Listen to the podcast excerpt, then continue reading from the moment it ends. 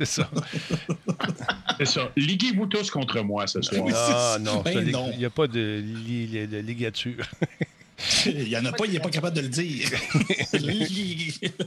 non, non, pourquoi juste ce soir? Ah, c'est ça. Salutations à Guy Yoshi qui est avec nous ce soir. Que se passe-t-il sur le chat? Ça semble, des- ça semble très tranquille. Je viens de me rebrancher. Tout avait lâché. Qu'est-ce que tu veux? La technologie a un nom, mesdames et messieurs. Combe est en place qui nous dit WhatsApp.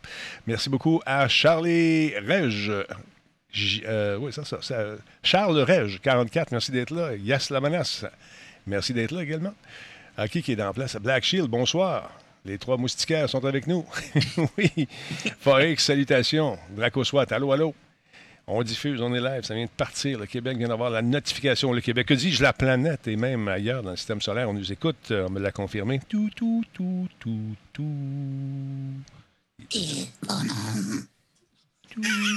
J'ai fait le saut. Tu ont répondu? Bon, un, deux, trois, ça, ça fonctionne. Oh, longue Ah, distance. quand même, tu gagnant. C'est pas pire, un gars. Euh, bon, qui est? Le Funny Man est avec nous. Bruno, merci d'être dans le chat. Merci, M. Poulain, d'être dans le chat également. Vous pouvez jaser entre vous. Black Shield, salut. Euh, Donc, on va commencer ça dans quelques instants, les amis. J'espère que vous allez bien. C'est l'émission quoi aujourd'hui? C'est l'émission 1464, 1464 en ce 9 juin, fête de TQ. TQ qui a été chanceux. Il y a eu des cadeaux aujourd'hui et une fête samedi. Il va y en avoir un autre samedi prochain avec les chums. Fait que euh, ça va être le fun. Alors, Une bonne pratique aujourd'hui. Pardon? C'était une pratique aujourd'hui. Oui, c'est une pratique, justement. On se pratiquait. Ben, la pratique, ça a eu lieu samedi avec la famille. Et l'autre pratique, euh, aujourd'hui, c'était juste sa mère, moi et lui-même. Et euh, bien sûr, quelques amis, probablement sur Discord, parce que le, le, le fun a l'air d'être pogné l'autre bord. Euh, et puis, ben, le samedi, ben, on en fait un autre avec quelques amis du voisinage, des bons chums. Est-ce que. euh, Est-ce que. Non, les, ouais, les aliens. euh, c'est, il n'est pas, euh, il est pas sûr encore. Et je l'entendais tantôt discuter euh, âprement avec euh, ses collègues Fortniters. Et puis les aliens, les aliens dans les, euh, c'est- il n'est pas sûr encore. Alors Pas voilà. convaincu. Pas convaincu. Alors Monsieur Klingon, qu'en pensez-vous? Ah, je suis d'accord. Je suis d'accord. Mais écoute, ils font de l'argent avec vous autres. Qu'est-ce que tu veux que je te dise? Est-ce que vous ont payé des droits d'auteur? Non, j'en conclus que non. Alors, à suivre. Miliva, bonsoir, merci d'être là. Il y a le Funny Man, on l'a dit, mais Thanos est un alien, puis il a déjà été là-dedans. Oui, alien, dans le sens, oui, il n'était pas sur la planète, mais il avait une, forme humanoïde un peu gigantisme, un peu de gigantisme avec ça, mais quand même, il est- oui, effectivement. OK, ta gueule. Merci beaucoup. Euh, Solide 44, merci beaucoup. 18e mois avec nous. Euh, écoute, le train de l'engouement vient de... Est-ce qu'on est entré en gare ou si on part? Oh yeah, ça vient de partir. Alors, je sais pas, les amis. Quelle heure est-il? Il est presque 20 heures. Les tripeux d'aliens vont aimer, effectivement. Si tu n'aimes pas les aliens, tu vas dire, bon, ben, j'aime pas les armes. euh, J'ai peur que les lasers viennent tuer la jouabilité. Ce sont des bons points. Je dois, je dois saluer son, côté, euh, son côté critique. Bravo, fiston. J'aime ça. Puis ses points étaient valables. Alors, Elflush, merci beaucoup. 39e mois avec nous. On va partir ça, cette musique-là. Stand by. Pendant que les gens se branchent lentement, mais sûrement. Est-ce que du hockey ce soir? Ça- Je ça- ne sais pas. je ne sais pas, moi non plus. On, on voit qu'on était une gang de geeks. Oui, Pascal, quand on a besoin de lui. Ouais. Où est Pascal? Probablement devant son téléviseur. Je ne sais pas, le train de l'engouement, mesdames, messieurs, deuxième gare. Merci d'être là, tout le monde. Méliva, y a-tu du hockey? Personne ne le sait. Combe? Non, il n'y a pas de hockey. Il nous dit Ricky 1979. Non, c'est demain le hockey. Parfait. Pat Mustang est à la coche.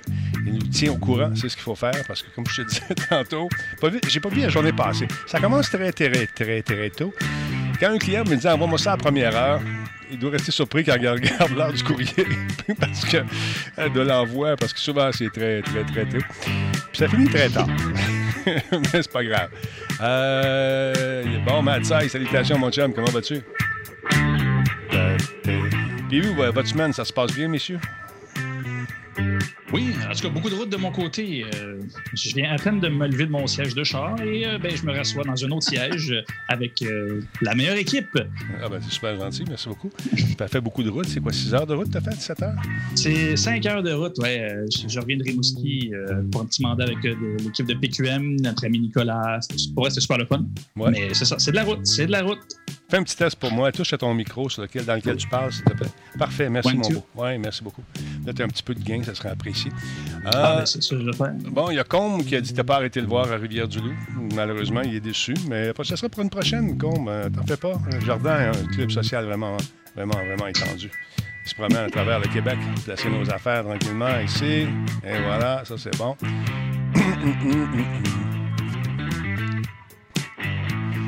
Solide 44, euh, fais pas dire des choses à Jordan. Il dit donc que Qu'est-ce qu'il m'a fait dire? Il a fait dire que PQM n'était pas. Donc, PQM n'est pas la meilleure équipe. Euh, ouais, non, c'est pas la même. Ah, c'est ça, je savais que quelqu'un Hein? me pognerait. Hey! pas dans le même domaine, pas dans la même patente. c'est la même équipe, c'est la famille de Radio Talbot. Franchement, franchement. Ah oui, je m'ennuie d'ailleurs. Je vais aller faire un tour éventuellement. Mais euh, en tout cas, pas, pas de promesses tout de suite. On va attendre un peu. Bon, ben, on passe ça dans quelques instants, les amis. Stand by, c'est Radio Talbot. Méliva est en place, encore une fois. Merci d'être là. Pas dans la glace, mais dans la place.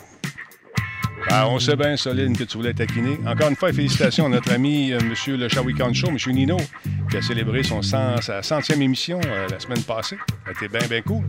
En fait, c'est cette semaine. Non, c'est cette semaine, c'est lundi. Salut, je Mout. Nya. Nya, ça a resté le nya, hein? Quand on jouait l'autre fois. Il faut jouer à ça en gang à un moment donné, les gars. faut absolument faire. Peut-être on fera notre premier test de UX, M. Jean-François Poulain, avec euh, le jeu Among Us. Il faudrait que j'aimerais ça te voir jouer à ça et t'entendre. Avec Bruno aussi. Bruno, il est plus gamer un peu, là. Puis bon, ben, Jordan, écoute, sa réputation le précède. oui, c'est, c'est- c'est- ah, je veux bien gros, mais je joue tout seul. je gagne en tabarnouche quand je joue. Hey, Porto Bessa, merci d'être là. 17e mois avec nous. Merci énormément de, ton, de ta réinscription. C'est très apprécié. Hey, oh, le téléphone, le numéro 1-800. Est-ce qu'on le prend en ligne? On va voir ce que c'est. Attendez un petit peu. Oui, allô?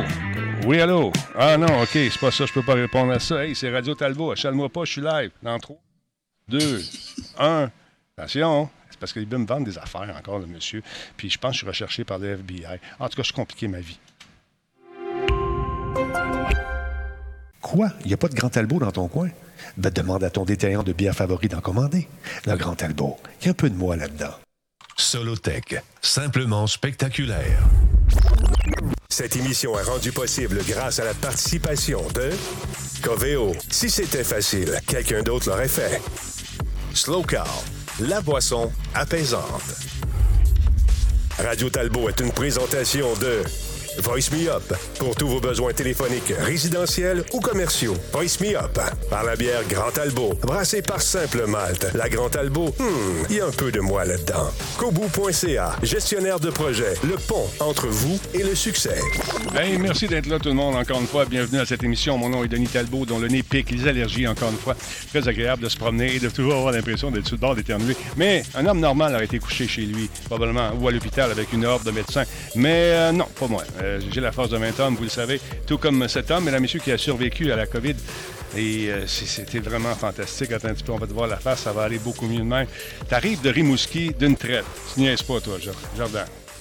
On t'entend plus, t'as touché à ton micro, mon beau Jordan, probablement. Tu t'es mis sur mute. Alors, oui, ben, il y avait de la vie dans la maison, donc j'ai juste coupé le son pour pas que, que vous entendiez, euh, entendiez ça. Donc, oui, un gros 5 heures de, de route, ça s'est bien fait. La route était belle. Mais euh, c'est c'est long. Ça- je savais pas que même si on conduisait un char automatique, on, une on pouvait pogner une crampe dans la cuisse gauche qui ne fait rien finalement. C'est ouais, c'est c'est- ça fait mal. Moi, je préfère prendre l'autobus quand je vais là. Je me... Parce que tu avec un bruit constant, comme j'ai déjà expliqué, un bruit, tu sais, tu roules sur l'autoroute dans un autobus voyageur, tu as ta place. Et là, ce petit bruit-là me rappelle mon enfance, alors que ma mère, qui, qui voulait qu'on soit euh, souvent tranquille l'après-midi, parce qu'elle peut-être tannée de, de me voir courir partout, Elle partait à la balayeuse, comme ça, je m'endormais avec la doudou. Alors, je fais la même chose en avion. Alors, si vous voyagez un jour avec moi, puis que vous voulez jaser dans un avion, t'as pas le bon gars. Ou même dans l'autobus, tu me vois, parle-moi pas. Tu perds ton temps. tu perds ton temps. Tu perds ton temps. Salut Bruno, comment vas-tu, mon chum? Ça va bien, en forme? Euh, oui, ça va bien, puis merci. Donc, euh, je suis préparé pour euh, janvier prochain. c'est ça? On se parlera pas. Non, ben, tu peux me parler, je vais me forcer parce que c'est le premier voyage. Mais euh, non, ben, c'est c'est plus fort que moi. À un moment donné, tu vas me voir, je vais être comme ça. Là. Tu sais, puis ça fait comme.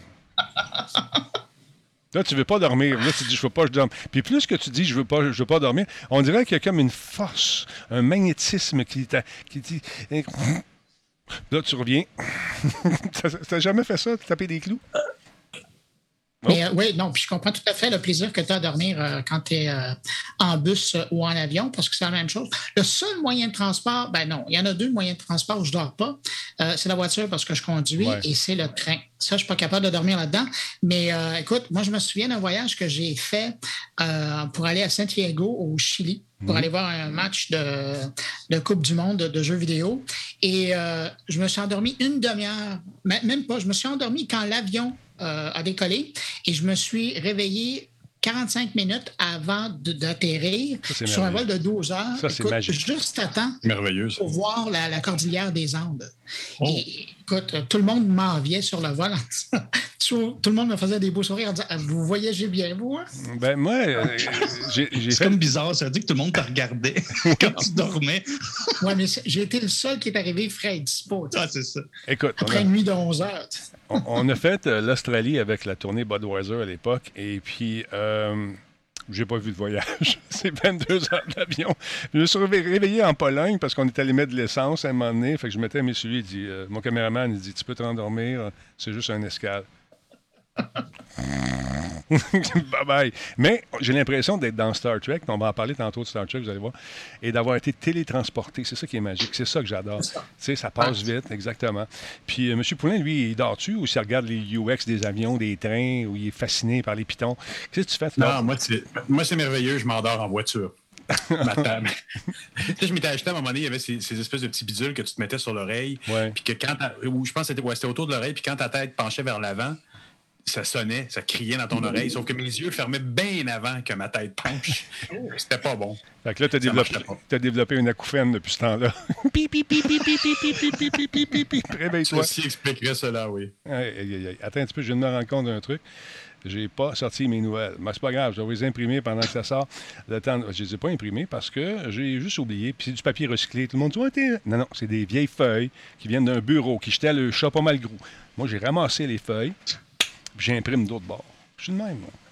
Tiens, ben ouais, tiens, un vrai de vrai. Ça. Moi, j'en ai une petite, nou- une petite news. Ce midi, on a fait, euh, on a fait, ouais, on a fait euh, une, une- une édition de Tout le monde UX, la première, la deuxième en pandémie. OK? Fait que, euh, je suis bien fier de dire qu'on avait 200 personnes qui sont venues Nice. voir une conférence sur les outils de la recherche UX Nice. avec un monsieur de la compagnie Testapic en France que j'ai eu dans le carnet de Bruno également. Mais ce, ce- ce midi, c'était une réunion, une, une rencontre d'une heure. On avait plein de gens qui étaient super intéressés de venir entendre un peu le, le portrait de l'industrie euh, au niveau de la recherche. Qu'est-ce qu'ils utilisent? C'est quoi les, les- les outils en ligne qui sont utilisés? Fait que c'était un beau succès. T'as fait ça où? euh, sur quelle plateforme? Euh, StreamYard, on a utilisé, qui diffusait directement sur euh, YouTube. Ça a fait la job. Très, très cool, très, très cool. Euh, D'ailleurs, euh, j'ai eu un- un- une espèce, pas une altercation, disons, une, euh, une discussion. oui, une discussion avec quelqu'un de la télé conventionnelle qui est venu comme me narguer, me dire que ça pogne. c'est ça, tu t'ennuies sur le web. non, m'ennuie pas, pas en vente. Qu'est-ce que ça fait parler tout seul? Je parle pas tout seul non plus. Tu vois, cette espèce d'attitude-là, Bruno, qui était un peu suivante. Euh, fait que là, j'ai sorti quelques chiffres. J'ai dit, c'est, c'est quand même 13 millions de viewers par jour. Là. Euh, T'as-tu ça dans tes codes d'écoute, toi? Oh non, c'est vrai. Ça s'en va en déclinant. non, mais euh, ça, c'était ce genre de bavage-là, mais sympathique en même temps. Puis là, j'ai envoyé une feuille euh, avec plein de statistiques qui arrivent de différentes compagnies, euh, de statistiques justement concernant les nouveaux médias, dont euh, Twitch. Et. Je pense qu'il vient de découvrir une nouvelle plateforme. c'est plate, là, mais dans le marketing, tu devais avoir ça souvent, toi aussi, Jordan. Les gens qui connaissaient Ah pas ben, du tout le médium. Non, ben c'est clair. Puis euh, c'est surtout, en fait, c'est même pas en termes de stats que les gens ont le préjugé, c'est en termes que, parce qu'eux autres, ils ne regardent pas ça, euh, ça n'existe pas. Mais au final, non, c'est pas comme ça que ça marche. Je veux dire, euh, même si les statistiques, je t'en parle souvent, oui, les stats sont importantes. Les stats de vrai monde, il faut, faut, les, faut les trouver. Fait que c'est pas tout le monde. Tu toi, je sais que tu fais le, bon tri, mais en tant que tel, il y a beaucoup de monde qui se laisse impressionner, d'autres qui se laissent pas assez impressionner. Puis de se faire narguer de même. En tout cas, j'espère que c'est une blague parce que je trouve que c'est une très drôle d'attitude. Bah, ben, il n'y a, a, pas du bon bord de la situation, me semble. Est-ce que l'attitude va changer? Quand, ce genre de discussion arrive, moi, j'aime bien leur rappeler que sur les chaînes spécialisées, euh, qui sont des médias traditionnels de deuxième canal d'ordre de diffusion, euh, ben, il y a bien des podcasts, il y a plus de gens qui consultent et qui écoutent et qui regardent que euh, certaines émissions qu'on trouve sur ces chaînes-là. Ah et seulement les producteurs de ces émissions de télé-là qui sont diffusées sur des chaînes spécialisées le savaient. Je pense qu'il y en a qui...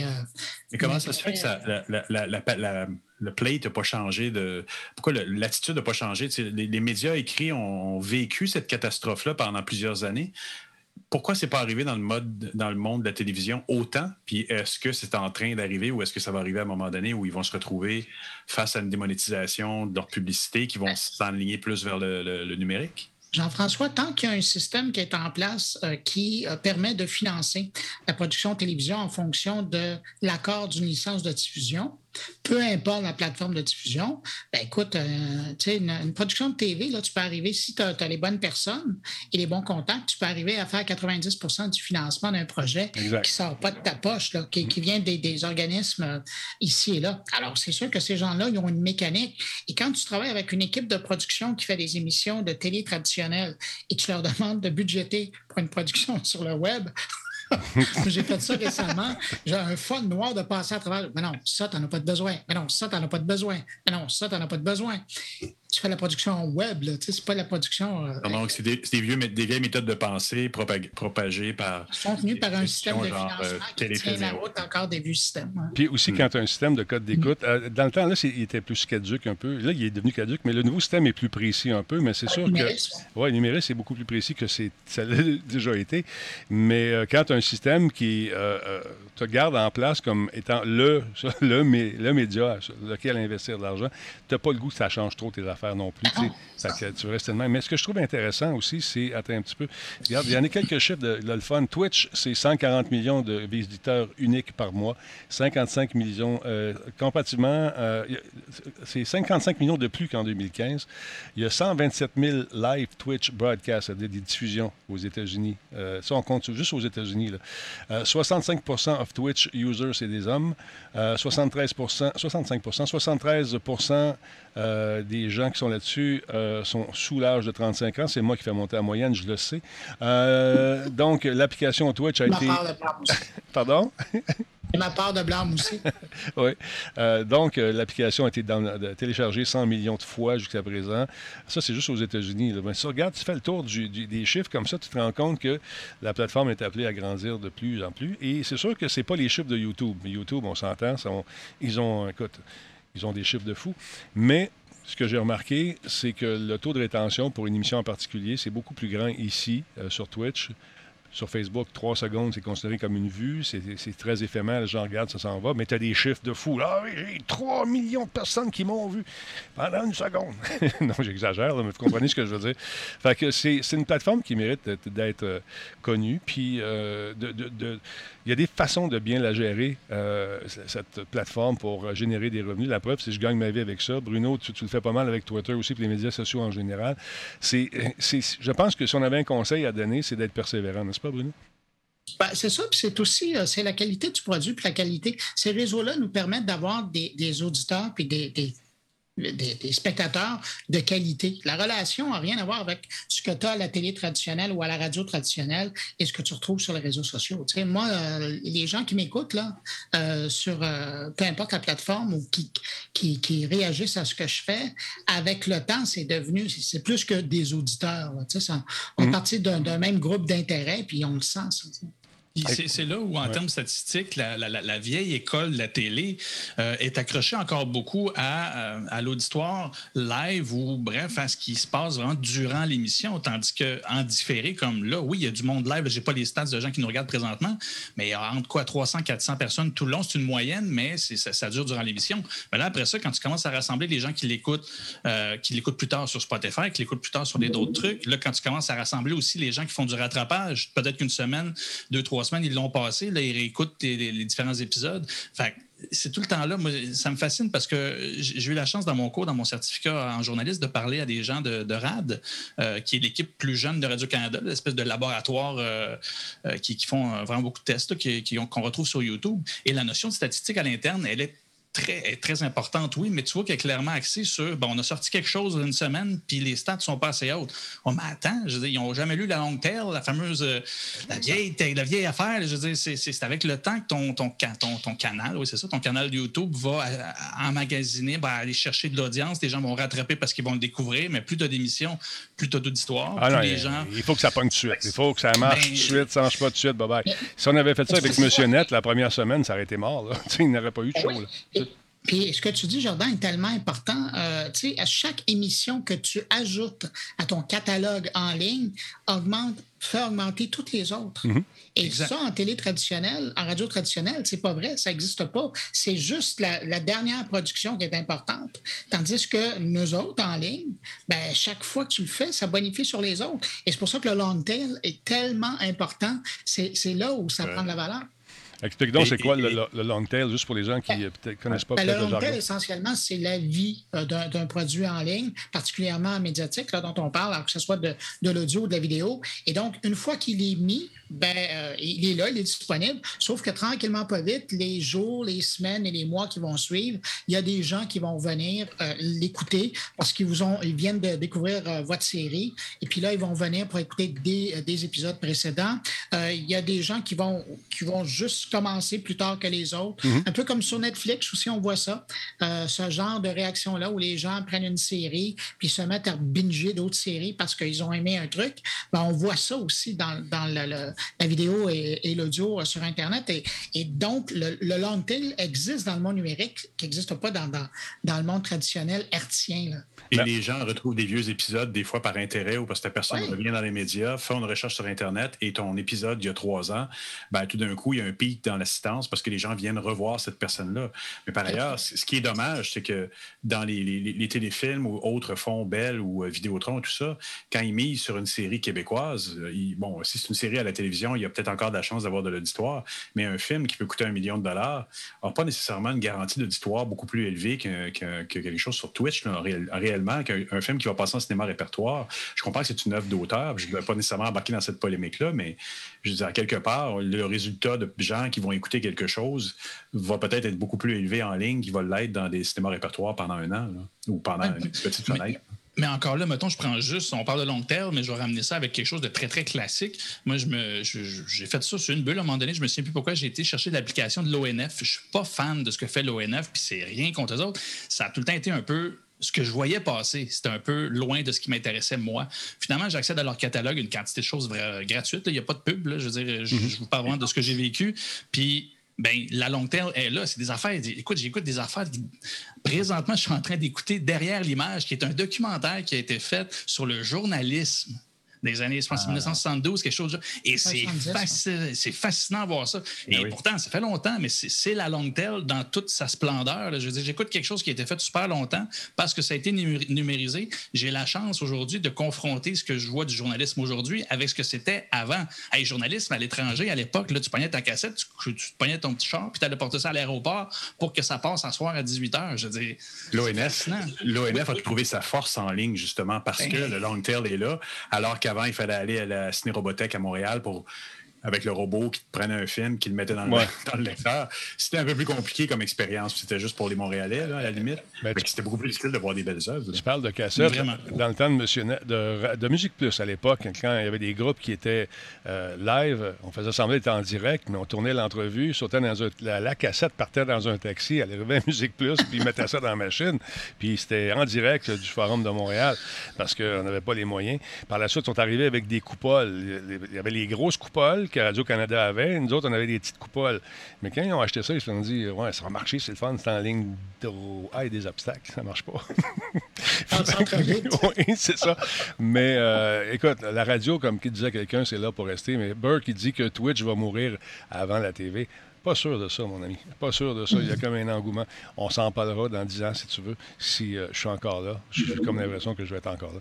Alors, ça, bouge énormément. C'est le fun de voir ça, mais il y a encore beaucoup d'éducation. Il y a beaucoup de gens. Il y a eu quelqu'un qui a sorti une, vieille émission de moi dans le métro récemment. Puis là, ça a, fait, ça a créé une espèce d'engouement. Tu es encore là, t'es pas mort? Ben non, désolé. Qu'est-ce que tu as dit? pas mort. Excusez. non, mais j'entends, j'en entends des belles, Jonathan. Jardin, pardon. Jonathan, c'est un chat que je viens de lire. Euh, qu'est-ce que ça allait dire, euh, Bruno? Non, je disais que je l'ai vu euh, il y a peut-être deux mois, cette archive-là des aventures du Grand Talbot dans le hmm. métro. Non, non, c'est drôle. Puis quand je disais aux gens que les, les sabots des freins étaient faits avec, en bois puis saucés dans l'huile de pinot, bien, vous l'avez vu, là. C'était ça. c'est pour ça que ça sent des fois, ça sent, ça sent le bois fragrance de bois qu'on ne connaît pas trop trop. Ça sent le bois brûlé un peu, mais c'est ça, c'est quand il freine. Alors voilà. Hey, rapidement, les amis, avant de commencer l'émission, parce que oui, elle n'est pas commencé. Non, non, il y a Battlefield qui a été révélé aujourd'hui. Battlefield 2042. 2042 et non pas 2142. Les gens disent, oh, un remake. Non, non, non. Ça se passe en 2042, dans un avenir proche. Et honnêtement, ils ont fait un travail euh, de vente. Euh, je serais curieux de voir les préventes.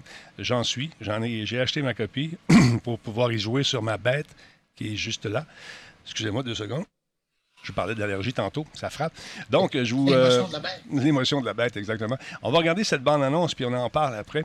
Euh, c'est monté comme un film. C'est absolument, absolument bien monté. C'est vendeur. Et bien sûr, Certains diront Ouais, mais là, tu sais, euh, on regarde et on fait ça après, OK? Non.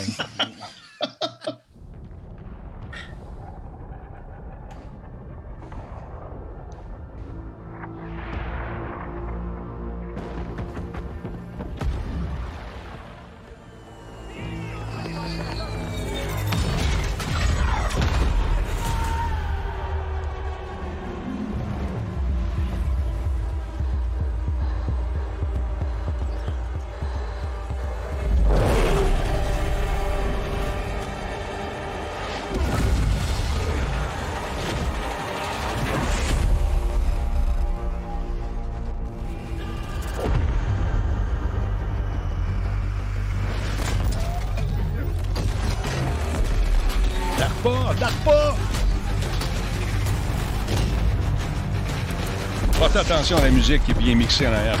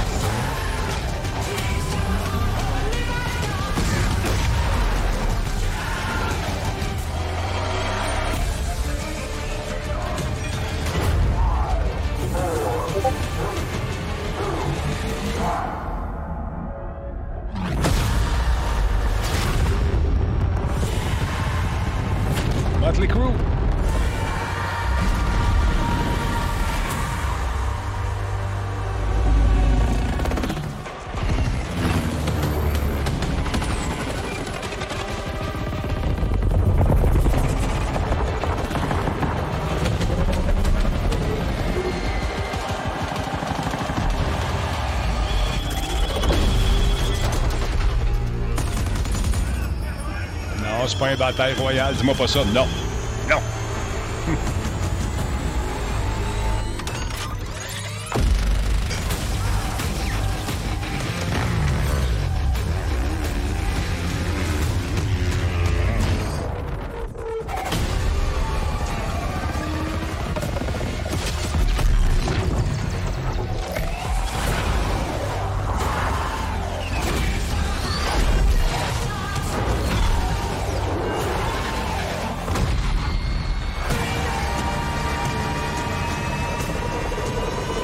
Un petit clin d'œil euh, aux vétérans.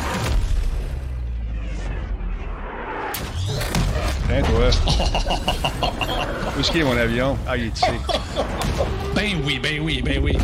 Non, Il, il va rattacher son lacet.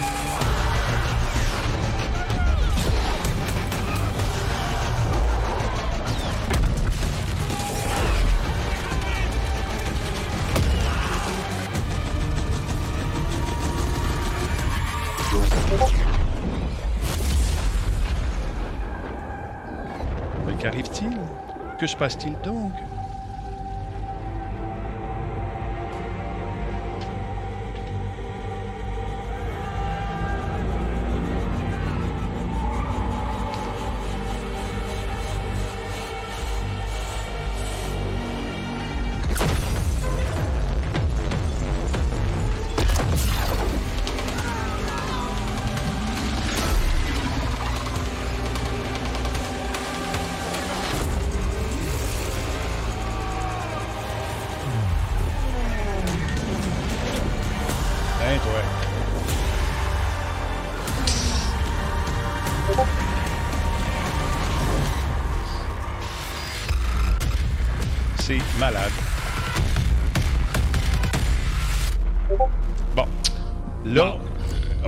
Peu le frisson, là.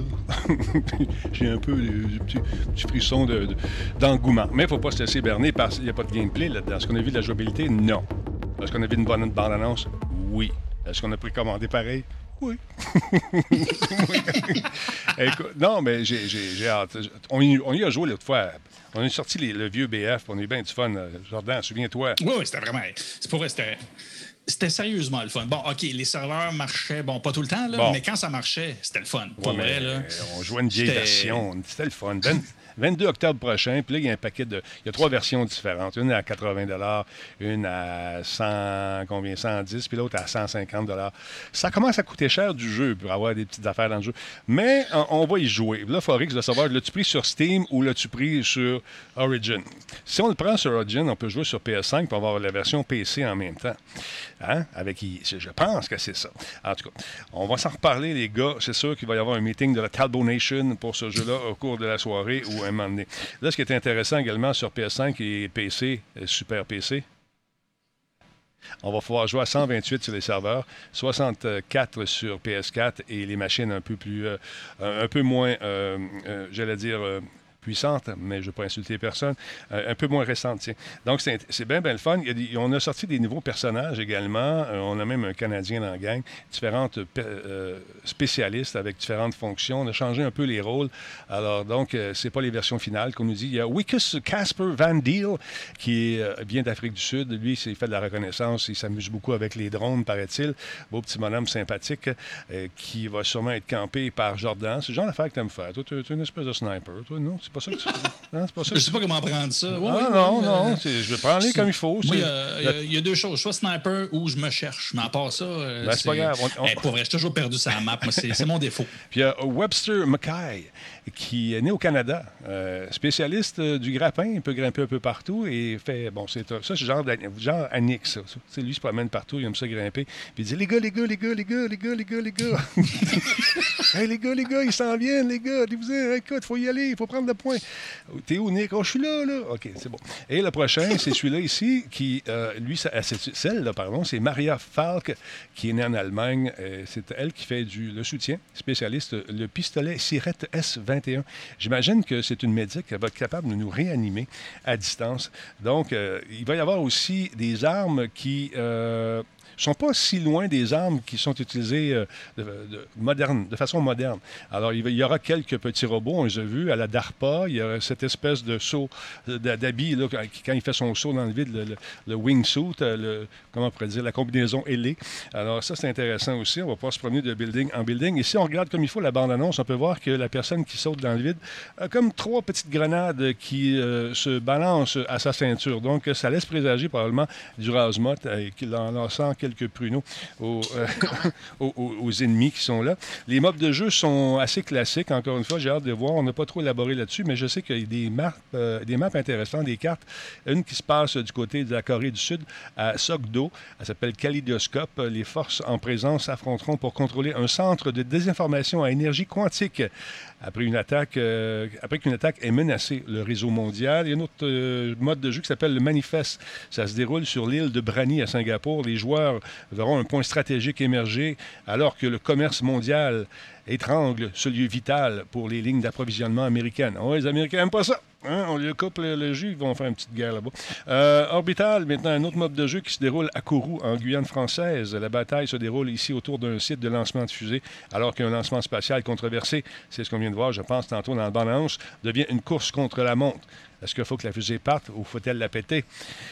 On le saura le 22 octobre. Il y a- donc, il y a d'autres modes de jeu qui sont comme ça, qui sont très intéressants, très, très fun, avec euh, un arsenal complet et euh, un travail d'équipe euh, qui va être très intéressant, surtout à 128 joueurs sur euh, PS5 ou les consoles plus. les nouvelles consoles d'Xbox également. Donc, intéressant. Ça s'en vient. J'ai hâte de vous voir sur le champ de bataille, M. Chenard. Moi aussi, j'ai hâte de me voir. Va, va falloir que tu t'achètes un- une console, quelque chose. Euh, ouais, il va falloir parce que ouais, non, c'est ben, un détail, ça. Le détail. On va parler à Nick, on va faire travailler en masse, mon chum, il n'y a aucun problème. Parlons, Parlons un peu de sécurité, les amis. Hier, euh, on a parlé un peu d'Apple, on a montré les nouveautés, ce qui s'en vient dans le cadre du euh, WWD, euh, WWDC. Ici. voilà. Apple, encore une fois, Jordan a décidé de mettre beaucoup d'emphase sur la sécurité des données. Oui, ben c'est comme ça qu'il l'amène, puis oui, c'est certain qu'il est sincère, mais on va s'entendre que stratégiquement, ça a l'avantage quand même pas pire. Ça nous enferme un peu plus dans son écosystème à lui. Mais ça, on en parlera une autre fois. Actuellement, ce que j'ai trouvé intéressant, c'est euh, la sécurité qui disait qu'elle allait euh, arriver avec iOS 5, c'est-à-dire qu'il va faire avec Apple Mail, donc l'application maison euh, pour les- la gestion des courriels sur notre iPhone. Ben, qui va permettre, en fait, qu'on refuse tout euh, tracking, tout traçage euh, d'un courriel, par exemple, d'une infolette. Euh, par exemple, il y a des statistiques qu'on aurait pu, si vous avez une infolette et que vous comptiez sur les statistiques d'ouverture de votre infolette par rapport à, vos envois, ben, il y a des bonnes chances qu'il y ait une bonne quantité d'ouverture que vous ne pourriez plus capter. C'est-à-dire que euh, il n'y a plus le pixel, il n'y a plus ce qui permet de- d'envoyer l'information à votre gestionnaire d'infolette qui va vous dire, ben vous avez non, X nombre de courriels qui a été ouvert. Et ben, sur le coup, évidemment, dans le monde qui, surtout du journalisme, on va se le dire, qui sont en train de se virer tout vers Substack et de découvrir ce nouvel Eldorado d'autofinancement, euh, ils ont stressé un petit peu parce que oui, euh, il y a beaucoup de statistiques. Mais j'appelle ça, je vais sonner un peu péjoratif, là, mais euh, j'appelle ça des statistiques faciles. C'est-à-dire que le système te donne accès à ces statistiques-là, mais au final, il y a beaucoup d'autres façons de procéder. Et c'est là où je j'ai trouvé ça intéressant de voir cette envolée-là autour de, de- de- de- cette sécurité-là, parce que les gens disaient, oui, mais ça va jouer directement sur nos revenus. C'est-à-dire comment moi, je peux aller voir des annonceurs pour faire un placement publicitaire qui vaut la peine si je peux leur montrer que j'ai un taux d'ouverture assez bon. Euh, et c'est là où j'embarquerai pas dans le technique, mais n'importe qui qui fait soit du marketing numérique ou qui, a- qui connaît un petit peu les outils, c'est très bien qu'il y a d'autres façons de savoir euh, ce qu'il y en est. Et euh, le gars du magazine The Verge a fait cette, cette petite analyse-là pour faire comme on est peut-être juste en train de réaliser que les données auxquelles on a accès euh, sont, sont juste faciles à accéder et qu'il y a d'autres façons d'avoir l'information. Et donner l'exemple, je vous en parle aussi souvent de The Markup, qui est euh, cette, euh, ce, ce- ce- ce journal sans but, à- sans but lucratif qui euh, fait des enquêtes sur tout ce qui est Facebook et tout ça. là. Euh, bref, euh, journaliste d'enquête de feu, c'est une équipe euh, vraiment excellente. Et eux ont cherché beaucoup des fournisseurs qui n'utilisaient pas ces pixels-là. Eux autres, dans leur façon de faire, euh, ne veulent pas retracer, ne veulent pas utiliser de pixels ou de, de- de- de cookies ou n'importe quoi qui, fait, qui peut s'attacher à, leur, à leur audience. Ils préfèrent aller chercher d'autres statistiques. Et j'ai trouvé ça intéressant. Ils ont trouvé euh, G- Review, qui est finalement acheté par Twitter, qui lui a accepté pour eux de désactiver cette fonction-là. C'est assez spécial, mais c'est ça pareil, c'est leur principe. Et eux, ce qu'ils font, c'est des sondages auprès de leur audience. Et je trouve ça le fun de faire le lien avec ce qu'on disait tantôt. Euh, Bruno le disait, l'audience qu'on se construit sur les différentes plateformes, euh, c'est une audience qui n'est pas comme une audience détachée qu'on peut avoir dans les médias traditionnels auxquels on n'a pas d'échange. L'échange que tu as avec ton audience, c'est toi qui écoutes et c'est à eux que tu parles. Il y a vraiment une proximité qui est quand même assez importante dans, dans, ce, dans ce médium-là. C'est sûr que les entreprises vont trouver ça difficile, c'est-à-dire que ben, les entreprises, on suit ça pour avoir des rabais, c'est pas mal ça. Tandis qu'en tant que tel, les créateurs de contenu, ceux qui gagnent leur vie avec ça, sont pas tant désavantagés parce que d'un, tu as toujours les plateformes pour aller chercher du financement, mais tu as aussi le contact que tu as avec eux. Euh, de Markup, il disait que leur, leur, sondage, euh, les gens participent, ça leur fait plaisir de pouvoir leur donner du feedback. Puis de Markup, bien évidemment, eux s'en servent pour, euh, pour, pour, ajuster leur contenu, mais tu en as d'autres qui, euh, qui prenaient comme exemple et ces sondages-là leur permettent d'aller voir les, les, annonceurs, justement. Les annonceurs voient des gens qui ont vraiment écrit, voient des stats pas juste des, des, clics, des enfants qui peuvent faire. Parce qu'il faut se rappeler, le plus de 60 du trafic sur Internet, c'est des bots. Fait que tout ce qui est fait de façon automatique, c'est des stats qui valent de moins en moins la peine pour les annonceurs. À l'inverse. Pas juste ça, c'est avec l'achat de clics, puis l'achat de robots, puis l'achat de si, ça, ça plus en plus, de moins en moins, je de, pertinence, ces affaires-là, parce qu'on ne sait plus si c'est vrai ou si ça l'est plus. Puis il y a des outils qui existent, mais encore une fois, un peu à la façon des codes d'écoute. Est-ce qu'on on préfère garder, euh, faire un peu la, sourde oreille, ne rien voir, dire euh, Ouais, ça marche son affaire. ça, encore une fois, tu sais que j'aime bien l'approche un peu plus modérée. J'apporte pas d'intention. Je pense plus que c'est les pantoufles. On est habitué que ce soit comme ça. L'Internet a évolué. Euh, à une époque où il y avait moins de bots sur Internet que d'humains, ça ne changeait pas grand-chose. Aujourd'hui, c'est l'inverse. on s'entend, c'est assez hallucinant. Ce qui fait que là, il faut chercher des choses beaucoup plus concrètes. Fait que oui, les sondages, ça fait effet. Et comme je te dis, il y a euh, des, des, des, gens de Substack qui ont dit que leur sondage auprès de, Ils vont voir les annonceurs avec ça. Et oui, c'est intéressant. C'est de la donnée concrète. C'est pas des mhm. clics qui peuvent être générés. Le taux d'abonnement versus le taux de désabonnement, euh, je dis, c'est comme quand tu achètes. Il y a des gens qui peuvent s'acheter des abonnements, mais quand tu as accès aux statistiques d'abonnement et de désabonnement, ben, tu mets en concurrence deux statistiques qui sont difficiles à faker. Si tu as un pic de même, tu n'as plus rien, ben, tu en as acheté. Si tu as une variante, puis que tu as peu de désabonnements, mais que tu es rendu quand même à 10 000 personnes, tu n'as pas besoin de savoir ton taux de clics. Ça veut dire qu'il y a beaucoup de monde qui te lise, puis qu'il n'y a pas tant de désabonnements que ça. Euh, il y a des façons que tu peux savoir que des gens arrivent sur ton site sans avoir à aller tracer jusque dans leur short, comme on dit en bon français.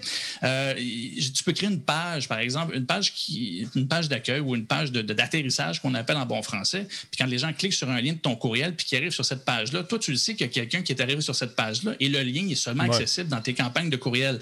C'est toutes des petites techniques comme ça qui, oui, ça demande plus d'efforts que juste à regarder ton MailChimp, faire comme Ah, tant de pourcentage d'ouverture. Mais là, tu as du concret. C'est un geste, c'est quelqu'un, c'est pas un bot, mm-hmm. c'est pas rien de, qui, qui, peut être artificiellement créé. Ça va demander un casse-tête au début, mais je pense que Apple est en train de forcer un peu, j'aime bien l'expression ces temps-ci, euh, qui est dans la ruche. Là. Il, il, il kick la ruche, ça dérange, mais en bout de ligne, pour vrai, je pense qu'on va tous retrouver cette notion-là de là, on a, on a des audiences, il faut arrêter de traiter ça comme des machines. Faut aller les voir, il faut aller leur parler, il faut demander, il faut connecter avec eux au-delà de juste leur pousser du contenu si on veut savoir s'ils sont là. Puis s'ils sont, ben, tu vas avoir des annonceurs, puis eux autres, ils vont se dire OK, go, on y va.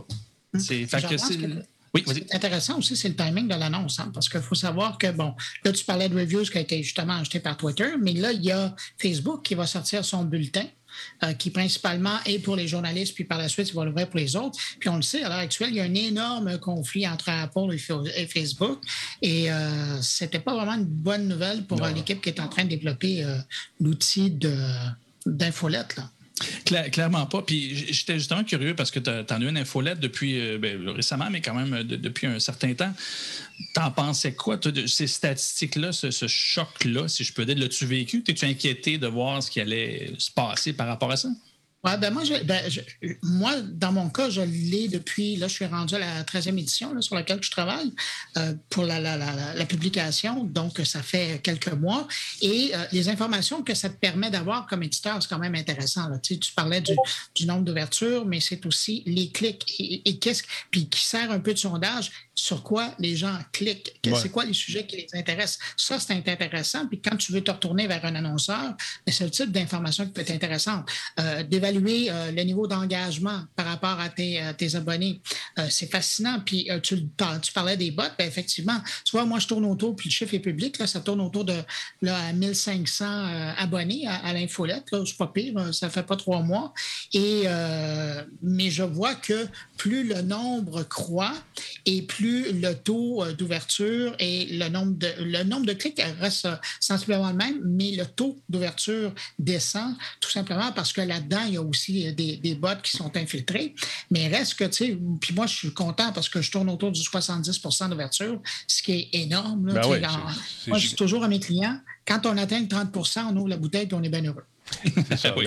Il y a un phénomène d'attraction qui se fait euh, automatiquement. là. dès que tu commences à avoir un peu plus d'attraction pour, les, euh, pour le vrai monde, ben, euh, viennent, se gra- viennent se greffer à ça, ces, ces bébites-là, les, les crawlers sur le web qui viennent donc euh, envahir ta page.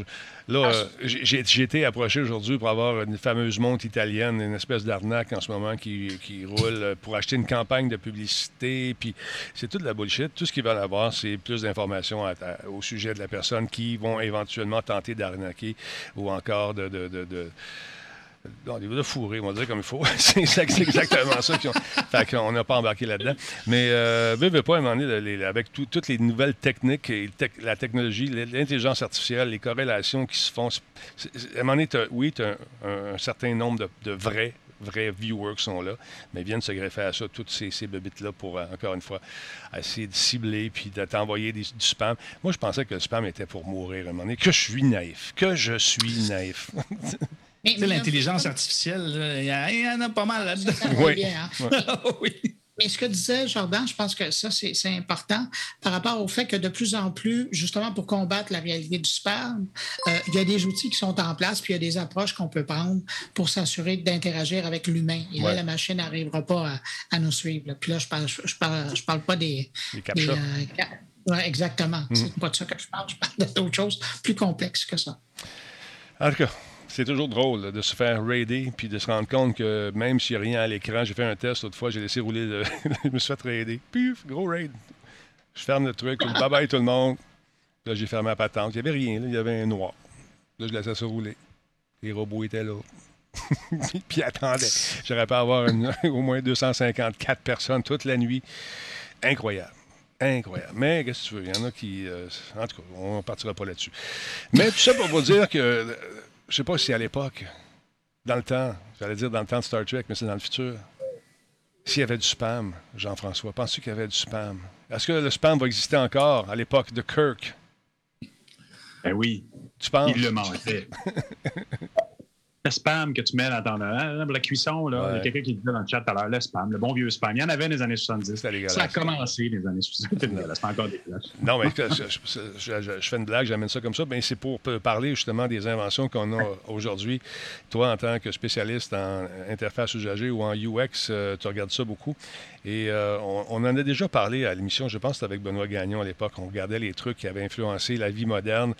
Euh, qui étaient euh, dans Star Trek. Premièrement, euh, le, Bluetooth, les, iPads, toutes ces bebelles-là. Écoute, ça, ça, ça a quand même cette espèce de monde de l'imaginaire issu de, la tête de Roddenberry a eu un impact sur no- notre société, puis pas, pas minimal. Non, puis euh, en fait, moi, ce, que, de- ce dont je voulais te, te parler ce soir, mais il y a un livre qui, est- qui est sorti, je pense qu'il est de 2017. Je, je voulais regarder la date tout à l'heure, j'ai pas pensé à le regarder. Ce petit livre-là avec le Make It So, ici, hein, qu'on connaît, qui est le- le- la parole euh, de, de- de- de ce que dit le capitaine Picard là, quand il veut. euh, Make it so. quand il passe en warp, là, make it so, puis Mhm. ça part. Euh, en fait, c'est la science-fiction en général que, que je, dont je voulais te parler ce soir parce que en- il y a beaucoup de choses qui se sont faites qui ont été des choses inspirantes, qui ont été la base de bien des carrières, autant dans la science euh, qu'il y a des astronautes qu'on sait qui se sont, qui, ont, qui ont été inspirés par la série Star Trek pour devenir astronautes. Euh, il, y a des, il, y a des, il y a des éléments sociaux, euh, sociaux qui ont, qui ont qui ont eu des, que, ça a donné des influences sur le- le- le- la, la perception d'avoir euh, des femmes dans certaines positions euh, de, de hiérarchie, je peux Mhm. bien dire. Euh, et, et donc, il y a, là-dedans plein de choses qui nous ont inspirés, puis, ça nous a rappelé aussi assez rapidement qu'u- qu'une interface, c'est pas juste euh, un écran. Euh, on l'a vu, puis on le voyait déjà à l'époque, une interface entre l'humain et la machine, c'est, ça peut être ça peut être ce qu'on voyait dans, Star Trek, donc le, communicateur, le, truc qui permettait de, scanner. Et, et- dans ce livre-là, ce que j'ai trouvé très intéressant, c'est qu'ils en font un très, très bel inventaire. Là, on voit justement euh, les interfaces de Star Wars. Écoute, en 1970, on parlait d'un écran rond. Je pense pas que les gens, aujourd'hui, ou les jeunes peuvent comprendre. Là, on parle là, de plus de 50 ans. C'est impossible, ça. C'était impossible. là. On n'était pas là du tout. Euh, L'exemple que tu vois là, c'est euh, dans euh, X-Men.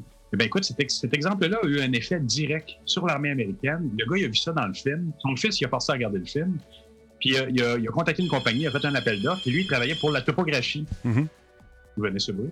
Il travaillait pour la topographie. Arrête la vidéo deux secondes pour aller trop loin, parce que c'est d'autres exemples. Mais il, il travaillait pour le, département de la topographie euh, du département de- des ingénieurs de l'armée. Puis il s'est dit, hey, c'est bien génial parce que notre problème quand on est sur le terrain, c'est d'avoir une représentation cartographique de ce qu'on voit rapidement.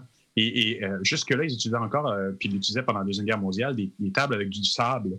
Puis ils pouvaient configurer le sable, jouer avec le sable, sculpter littéralement le champ de bataille où ils allaient combattre le lendemain. Et, et lui, il a dit, moi, je veux quelque chose comme dans X-Men. C'est la table qu'on voyait avec les petites pins qui sortent. Puis ça, c'est aussi quelque chose qui est, pour reprendre ce que, ce que Jordan disait tout à l'heure, c'est quelque chose qui a été inventé par un artiste russe qui a été repris par l'ONF, puis il en reste juste une à l'ONF, une Ah table ouais. de, de- qui te permet de faire des animations avec des pins. Mais eux, ils ont fait cette, euh, cette, euh, cette, euh, cette représentation-là. C'est Douglas Caldwell dans l'armée américaine qui a dit Moi, je pars ça. Puis il y a une compagnie qui a répondu puis a fait le Xenovision qu'on voyait là. Mais les inspirations de la science-fiction, on, imagine, c'est, la science-fiction qui, qui, qui, inspire la réalité. Et ça arrive, c'est arrivé ça va arriver encore parce que il n'y a pas de limite, puis il y y euh, y y a même des choses, parce que moi je l'ai vécu, on a vécu des choses, on a vu des choses à la science-fiction qu'on a toujours voulu reproduire dans le réel, et c'est pas toujours si facile que ça. Il y a des étapes, il y a des étapes à franchir quand même. Sur partir de la vidéo, il y a, après ça, on voit, euh, euh, par exemple, ce qui se passe dans la matrice, qui était une représentation de réalité virtuelle ou de réalité augmentée dans laquelle les, gens sont dans le poste de pilotage, euh, de, de- pas le poste de pilotage, mais la- le, control center, euh, quand les, espèces de, navires euh, de la matrice rentrent. Mais c'est fantastique parce que là, encore là, on a une vue de ce que pourrait être des interfaces ou le télétravail. Dans le livre dont je vous parle ici, It Smooth, il justement de ça qu'il parlait, puis c'était pré-pandémie. Mais on peut imaginer des environnements de travail comme ça où les gens vont être dans un environnement complètement virtuel, mais se voir dans une- dans- avec cette qualité-là, la limite. Et, et ça devient intéressant à concevoir et ça devient encore plus réel maintenant. Là, on les voit un petit peu dans le vidéo où ils sont dans, le monde, dans leur monde réel versus la matrice. Puis il y a cette conception-là qui pourrait prendre forme à un moment donné. Donc, il y a, il y a des choses comme ça que la, la- la- la- la fiction a vu évoluer. Puis, puis comme moi, je me sens encore un petit peu, et au début de mes, mes chroniques avec toi, euh, Denis, je, Ouais. je, je trouve que c'est la base. C'est quelque chose qui, euh, je, je l'ai vu dans tous les UX ou les gens qui ont travaillé dans, qui travaillent dans l'industrie, qui ont à peu près notre âge, ont ces bases-là de choses que, qui n'existaient pas. Tu sais, tout à l'heure, tu me parlais du téléphone qu'on a vécu dans les années, euh, Ah oui. les années 70. Comment tu l'as appelé? Le contemporain, le fameux, on le voit le ici. là. Ça, là, ça, Les là, jeunes connaissent pas ça. là. Non, ben écoute, nous autres, on avait le bon vieux téléphone. Si on était chanceux, on avait des couleurs. Il y avait le noir, il y avait le blanc, tu avais un rouge, mais pas comme celui-là. Je parle des téléphones à roulettes dans le temps. Et ça, c'était euh, quand ma tante Gisèle a eu ça. Ça a été la première dans la famille qui a eu ce téléphone-là de couleur comme ça. On avait un jaune. Bruno. Et Ben, puis. Bruno, il y en a un derrière lui. là. euh, c'est vrai? Attends, montre-moi ça, Bruno. Dis-moi un mot qu'on te voit, parce que c'est toi qui changes Ah, la si caméra. tu regardes juste ici, là, tu vas voir. Alors, je t'invite à regarder Ah ouais. juste un bon vieux téléphone. Vintage. C'est ça. Et ça, ça c'était magique. Puis nous autres, on en avait un comme ça, mais il était euh, au mur, un, un téléphone à roulette au mur. Et là, on D'ailleurs, voulait- on appelait ça un téléphone Ah, mais c'était le murant. gros modèle. Exact. Et, et ça prenait tout pour les Ouais. détruire, ces téléphones-là. On les a échappés par Exact. terre. et ça, ça a été lancé parce que t'arrivais au bout du fil, puis comme c'était un fil à ressort, le téléphone partait, puis tout tombait par terre. Mais il cassait pas. C'était un plastique dur, puis avec un boîtier en métal solide. Qui faisait ça? Nortel. Nartel. C'était normal. Exactement. Ah, ben, Puis là, le- le- le- ça, ça devenait très gênant de parler à ses premières blondes au téléphone à l'heure du souper quand ta mère était là, ton père puis ton frère qui niaisait. Tu sais. Fait que là, mon frère, mon père a dit OK, euh, il va faire installer un grand fil. Et là, ça a été le luxe. On partait avec le fil de la cuisine. On s'enfermait dans la chambre. On pouvait fermer la porte avec le fil qui mesurait 9 pieds étiré. C'était magique. Mais est il y arrivé. avait ce- juste une ligne. Oui, il y avait, Il y avait ah, juste ouais, une ligne. Faisait Ouais. que ton père pouvait quand même t'écouter sur l'autre téléphone. Oui, mais ça, il ne disait pas. il ne disait pas. Mais sont apparus ces contemporains-là avec le touchtone. Ça, c'était magique. C'était là, on était dans. Et là, là, on était dans le futur. Parce que ce même téléphone-là, on le voyait dans une série qui jouait.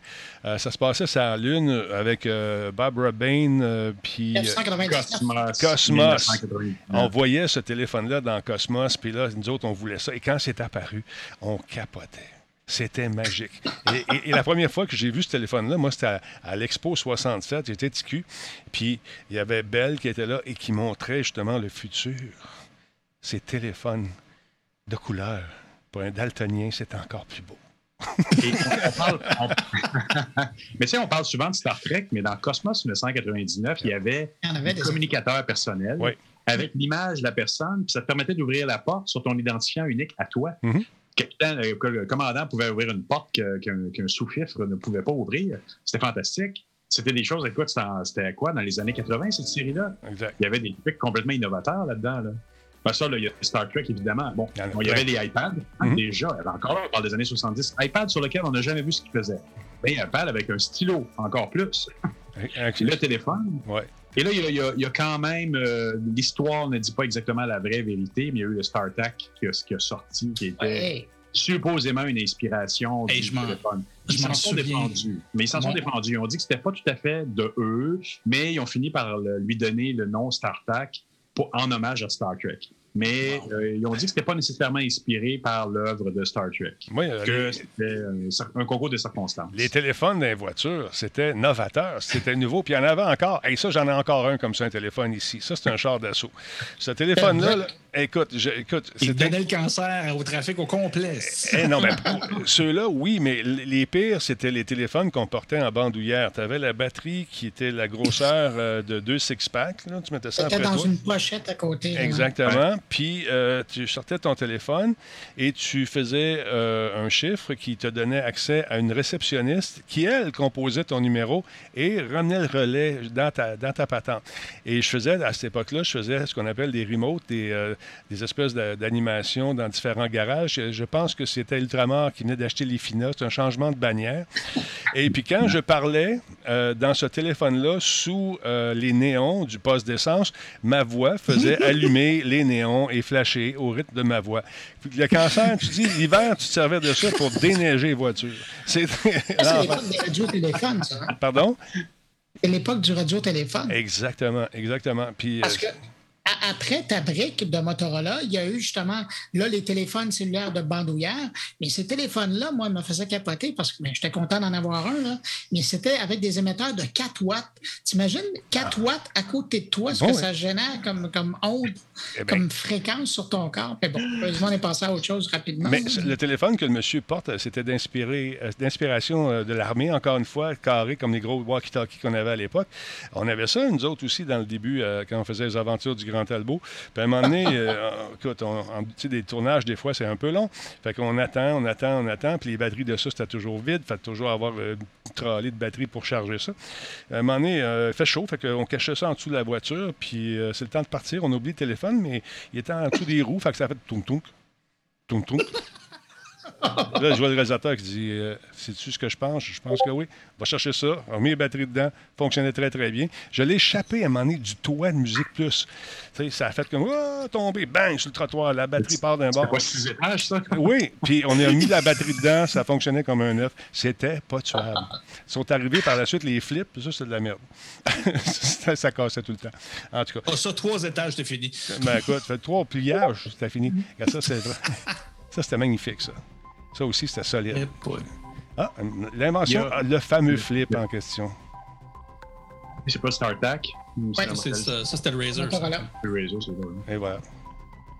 Tu vois. Et, et- et donc, ça pour dire que euh, moi, je, je recommande fortement ce livre-là parce qu'il y a dedans, justement, pour ceux qui sont en design, tu peux pas, euh, tu peux pas ignorer le passé pour faire des choses actuellement. Mhm. Et, et je pense que quand même dans les 20, 30 dernières années, il y a eu tellement de choses qui sont créées, mais il y a, il y a une perte de mémoire aussi sur les choses qui ont existé. Alors, être euh, jeune concepteur aujourd'hui de, de 30 ans qui n'a pas nécessairement vécu ces choses-là, c'est important de se ressourcer.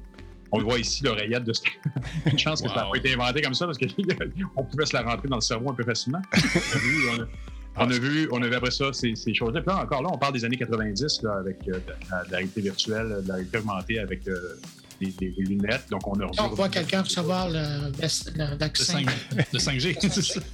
Et de fait, en même temps, pour nous qui avons vécu euh, l'évolution de tout ça, puis la science-fiction nous l'annonçait tellement à l'avance, que c'est plus une surprise que même les attentes sont, les, les, les- les choses qu'on voit arriver sont décevantes parce qu'ils ne sont pas à la hauteur de ce qui nous a été annoncé 20 ou 30 ans avant.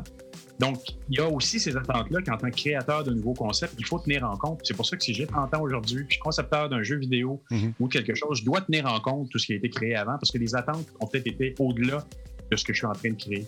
Tu sais, la réalité virtuelle, la première fois que j'ai essayé ça, Jean-François, euh, permets-moi d'interrompre deux secondes, c'est que c'était Oui, des, des lunettes euh, avec euh, du- des. C'était deux lunettes, euh, en fait, deux, visières qu'on mettait. Il y, avait deux écrans à cristaux liquides qui n'étaient pas nécessairement synchronisés et qui donnaient mal au cœur que le maudit. Mais maudit qu'on jouait à Rainbow Six. On voulait tellement être dedans. On se mettait une casquette, on, mettait la patente sur l'ordinateur. Il fallait calculer exactement. OK, bouge pas. Reste de reste de même. OK, ah, je vois le jeu tout en 3D. Là, tu vois 10 minutes, tu avais mal au cœur. tu sais. Mais c'est ça, comme tu dis, il faut, faut être au courant de ces, ces avancées-là parce que ça va tellement vite, c'est incroyable. tu sais, Puis là, aujourd'hui, on que est. ça vaut la peine. ça vaut la peine de regarder des films vintage qui commencent dans les années 50, où, où tu vois une évolution philosophique même de. On en a parlé dans une de mes dernières chroniques, où à un moment donné, dans les films de science-fiction, il n'y a, a pas de levier, il n'y a pas de commande, il n'y a rien. À un moment donné, après la Deuxième Guerre, arrivent des films où il y a des, des commandes mécaniques, parce que les gens avaient vu ça dans les vaisseaux de guerre américains euh, dans le Pacifique Ouais. et dans l'Atlantique. Puis là, après ça, ça a disparu, c'est devenu des tablettes. Puis là, ça commence à revenir, parce qu'on l'a vu, par exemple, dans le dernier film de Star Trek, tu as vraiment une commande euh, t'as, t'as vraiment un, stick là, pour faire euh, partir le, le- le- le Ah ouais. Mm. Il y, a, il y a des tendances, il y a des visions là-dedans dont il faut tenir compte, puis c'est des évolutions en plus euh, qui, ont, eu lieu à travers toutes ces années-là. Ça, ici, on voit les, écrans de Star Trek, encore là, c'est les années 90, on n'avait pas encore de touchscreen à l'époque. Eux avaient créé ça, puis ça a fait école, on l'a regardé, on n'a pas fait la même chose exactement, mais il y avait quelque chose, il y avait un statement de, de- de- de design aussi là-dedans qui a inspiré euh, bien, bien, bien des designers. Après, on a vu des choses dans le début des années 2000 qui ressemblaient à ça. Mais c'est- quand tu joues au, au jeu de Star Trek en VR, on te donne l'option d'avoir les contrôles d'antan, les véritables contrôles d'époque. Et puis c'était des, des- c'est vraiment des commutateurs on and off, des switches, cloc, cloc, cloc, cloc, cloc, avec des Ouais. lumières. Tu sais, c'était drôle au bout. Bon. Le, le retour du. Ben, en tout cas, moi, je suis un gros, gros fan de Synthwave, qui est une espèce de, de, de, de- de mélange de moderne avec les. En fait, tu prends Blade Runner, tu mets ça avec les technologies d'aujourd'hui. Je dire, c'est une espèce de, En fait, cyberpunk. C'est très, très cyberpunk, le, le- le- mouvement genre Synthwave. Puis j'aime cette notion-là, c'est-à-dire, c'est un design qui est old school, mais aujourd'hui, comme cyberpunk les, les artistes d'aujourd'hui, les designers d'aujourd'hui, viennent amener une espèce de- de de, de, comment je dirais bien ça, un Frankenstein de trucs analogiques et digital avec ce qu'on connaît aujourd'hui. Fait on s'entend, mettons qu'on fait abstraction de, du volet apocalyptique du synthwave. Tout ce qui est cette espèce de- d'hybride-là, je pense que vraiment, on, on arrive à un moment dans, dans la vie où on a réalisé c'est quoi le tactile, on a réalisé c'est quoi l'analogique. Là, en bout de ligne, la fonction, c'est Ouais. ça, il y a quelque chose qui est au-delà de juste ce que ça a maturité, là. Comment qu'on l'utilise. Puis ça, pour vrai, je trouve ça vraiment fascinant où on en est. Puis tu parlais de Il y a la. encore des choses, tu il y a parlais- encore des choses à découvrir. là. Il y a la réaction haptique aussi, là, Ouais, la contre-réaction que peut me donner une commande. On, en avait parlé euh, lors d'une autre entrevue que j'avais fait avec euh, D-Box. Mais ce que peut me redonner la machine aussi, en fait, de sensation de quelque chose qui n'est pas collé sur moi, c'est primordial, que ce soit une chaise, une commande, un bouton. Euh, c'est des choses qu'on a perdues à cours du temps à force de tout numériser. Puis comme tu le dis, je pense qu'on arrive à un moment où il y a une certaine maturité qui s'installe. Quand on va concevoir quelque chose, on doit se poser la question est-ce que ça doit être purement écran, une machine ou quelque chose d'intégré dans mon environnement qui n'a pas d'écran moi, je t'avoue que j'aime bien quand il y a une rétroaction qui se fait. tu sais, changer les. Je, je peux le faire euh, dans ma voiture euh, avec, de façon virtuelle, changer les postes. Mais euh, j'aime la, sensation tactile de toucher un piton puis de le changer moi-même. Puis de, tu sais, aussi, si je vais avec l'écran numérique, je veux sentir le petit quelque chose qui me dit oui, je suis dessus. Mais c'est pas toutes les voitures qui ont ça en ce moment. C'est pas tous les écrans qui offrent ce retour haptique-là. Mais j'ai essayé jadis naguère, il y a peut-être 3-4 ans. Ça, ça commence à revenir. Puis on sent vraiment euh, quand tu es Parce que quand tu conduis, tu ne veux pas commencer à regarder où tu vas. Tu veux sentir. Tu, tu veux savoir où tu es sur le piton. Tu beau, de, de- de- t'as beau avoir le, le- être un amant du- de la techno, mais euh, il y a des situations où d'avoir un retour haptique ou encore un bon, un bon vieux piton, ça fait un job. tu sais. Tu sais. Et donc, euh, comme le disent nos collègues français, du coup, je vous recommande fortement ce livre-là, Make It So, des éditions euh, Rosenfeld, qui est très, très bon. C'est des livres dans une collection UX, là, mais c'est euh, c'est vraiment pour tout le monde. Il est en anglais, malheureusement, mais euh, je le recommande fortement. Mais il vient pas avec les post-it. Il vient pas avec les post-it, ça, il faut me payer pour les avoir. Hey, merci, c'est bien le fun. J'ai- J'aime ça, ces genres de chroniques-là où on parle d'affaires qui étaient là dans le temps, mais qui ont été peaufinés, qui ont été arrangés, puis là, ça marche encore. Moi, j'aime ça même. Pas le mot de ça. Dans 30 ans, nos jeunes vont faire la même chose, comme disait quelqu'un sur, euh, sur le chat. Hey, dans mon temps, on avait des écrans, là, des écrans minces. commence. Mais, des écrans minces. Des écrans minces. Attends, là, il, parle, il parle de trucs vintage des années, du début des années 2000. là. Ah, ça, ça, On est- On n'est pas dedans, là, Colin. non, ça, ça me Moi, vieillit. vintage des années 70, là. Aïe, aïe, aïe. Moi, je ne dirai plus. Je suis tanné, je n'en parle plus. Euh, hey, merci beaucoup à Shawi BMX pour le sub. Prime, merci à euh, Julie Neffen également qui euh, suit notre canal. Alex V, merci d'être là également, 24e mois. I am Tarn, bienvenue chez vous. Il y a également Definitely, Definitely, définitivement Not Slash, merci d'être là. Et Tony Rod nous a fait une contribution volontaire de 2 Merci énormément. Hey Bruno, parlant de dollars, est-ce que tu expérimentes en ce moment le, nouveau service de Twitter qui, euh, qui emploie justement les, les influenceurs sur, euh, sur euh, leur service? Est-ce que tu as commencé à, à t'en servir? Euh, Effectivement, et donc euh, je fais partie de ces gens qui ont osé mettre un 3,49 par mois pour profiter des trois euh, fonctionnalités qui sont pour le moment présentées dans, sous le couvert de Twitter Blue ou Twitter Bleu. Je ne sais pas pourquoi ils ne l'ont pas francisé également. Mais euh, donc, euh, la possibilité de faire trois choses, c'est-à-dire de rattraper un tweet après sa publication. On peut aller jusqu'à 30 secondes après qu'il a été publié pour le ramener ou le supprimer ou l'éditer, puis après le republier. Euh, on peut, et ça, j'avoue que c'est l'affaire la plus intéressante, on peut euh, maximiser l'utilisation des signets. Je ne sais pas si vous saviez, mais sur Twitter, depuis un certain moment, il y a, un outil qui s'appelle les signets, puis ça permet, plutôt que de liker, d'aimer un, tweet pour le sauvegarder, l'utiliser, on peut simplement le noter dans nos signets. Le hic là-dedans, c'est qu'à un moment donné, ça venait le bordel, euh, puis vous aviez des centaines de tweets que vous aviez mis dans vos signets. Vous avez, bon, c'était plus ou moins facile de les retrouver. Et là, euh, un, la deuxième fonctionnalité euh, que Twitter a- propose avec euh, l'abonnement, c'est de créer des sous-catégories. Alors, par exemple, dans mon cas, j'ai créé des sous-catégories qui euh, sont pour mon carnet, pour mon infolettre, euh, des sous-catégories en marketing, en relations publiques, des bons coups, euh, des prises de gueule, des mauvaises et des bonnes pratiques. Donc, je mets ça là, puis quand je les chercherai, évidemment, s'ils ont été supprimés par leur auteur, ça va disparaître, mais s'ils sont toujours en ligne, je vais être capable de les retrouver. Alors ça, c'est pas mal intéressant. Puis le troisième truc qui, qui, me sert plus ou moins maintenant, là, dans le quotidien, mais qui est disponible, c'est que vous savez, sur Twitter, euh, c'est possible d'écrire des, des- je- les Anglais disent des threads, là, des, des publications une après l'autre sur un même sujet, souvent. Et donc, on met 2, 3, 4, 5 tweets là, sur le même sujet. C'est un complément. Alors, cette fonction-là, euh, lorsque ça arrive, qu'il y a un tweet et que Twitter sait qu'il y en a plusieurs qui le suivent, il va nous présenter un petit bouton. On clique là-dessus et plutôt qu'avoir plein de tweets qui se suivent du même auteur, on a comme un, un- un texte qui nous apparaît et chaque tweet est un paragraphe. Et ça rend la lecture drôlement plus intéressant et, et- et à la vue, là, au niveau du- de l'approche UX, c'est intéressant parce que l'interface nous simplifie, nettoie l'affaire. Euh, mais bon, il faut, euh, faut aimer lire des, des longues euh, publications là, dans le genre. Alors, somme toute, Aujourd'hui, pour 3,47 c'est probablement euh, un luxe que de se payer ça, mais euh, pour les super utilisateurs de Twitter, je pense que ça peut être intéressant. OK, Question, je, euh, moi, aussi, j'ai une question rapidement. Je pensais euh, que c'était un nouveau service que Twitter, un peu à la façon de Facebook, on essaie d'attirer les gens influents pour les payer éventuellement, pour euh, avoir une espèce de ristourne sur euh, la, tu sais, basé peut-être sur la, quantité de gens qui vont chercher. Mais c'est vraiment un service qu'on offre maintenant, Oui, c'est ça. OK. Et toi, euh, le, le truc sur lequel dont, dont je parle, c'est Super Followers, euh, qui va être lancé très bientôt et qui va justement permettre d'aller chercher, de créer un membership. Mais euh, euh, dans ce sens-là, il existe déjà la possibilité pour certaines personnes, c'est pas tout le monde qui a accès à ça, mais moi je l'ai puis je l'ai mis, là, mais j'ai rien reçu pour le moment, mais j'ai rien demandé non plus. Il y a un petit icône. Si vous allez sur, euh, si vous avez l'application euh, iOS et que vous allez sur mon compte euh, Twitter, Gouliel Minetti, vous allez voir tout en haut de la page, il y a un petit icône avec des dollars.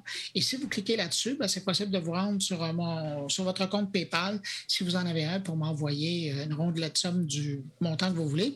Et donc, c'est pour commencer à donner des outils à des euh, influenceurs, à des gens qui publient euh, sur euh, Twitter que vous voulez encourager. Alors, de, pour laisser des pourboires. Ça, ça existe. Ça commence à être distribué. Et, bon, moi, je fais partie de, des chanceux qui ont eu accès à ça assez rapidement. OK. OK. C'est une bonne façon de fidéliser les gens aussi puis de créer une habitude euh, de se faire un following. C'est intéressant. Les gens me, me demandaient tantôt pourquoi tu ne vas pas sur Facebook Gaming.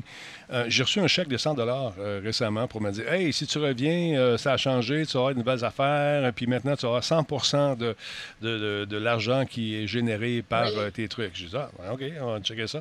Mais c'est que l'interface de gaming, c'est compliqué pour rien. Bon, me sens avoir un chat beaucoup plus actif. En fait, proactif. C'est qu'ils t'écrivent quelque chose, tu le reçois 45 secondes après. Tu sais plus de quoi les gens parlent. C'est difficile à suivre. Ici, on le voit tout de suite. C'est réglé, bing bang. On va considérer. oui. En ce qui concerne le 100% qui euh, est donné, il faut savoir que Facebook ne prend pas de part, ne prend pas une partie des revenus jusqu'en 2023. Sauf que parallèlement, si euh, le paiement est fait sur par iOS ou par Android, ben, il y a quand même Google et Apple qui vont chercher un petit 30 ah Donc, Ouais, ça ne pas vraiment 100% des droits. Non, c'est ça. Un pourcentage qui s'en va toujours pour les frais de transaction, tout ça. Mais avant ça, eux autres, ils prenaient une cote aussi.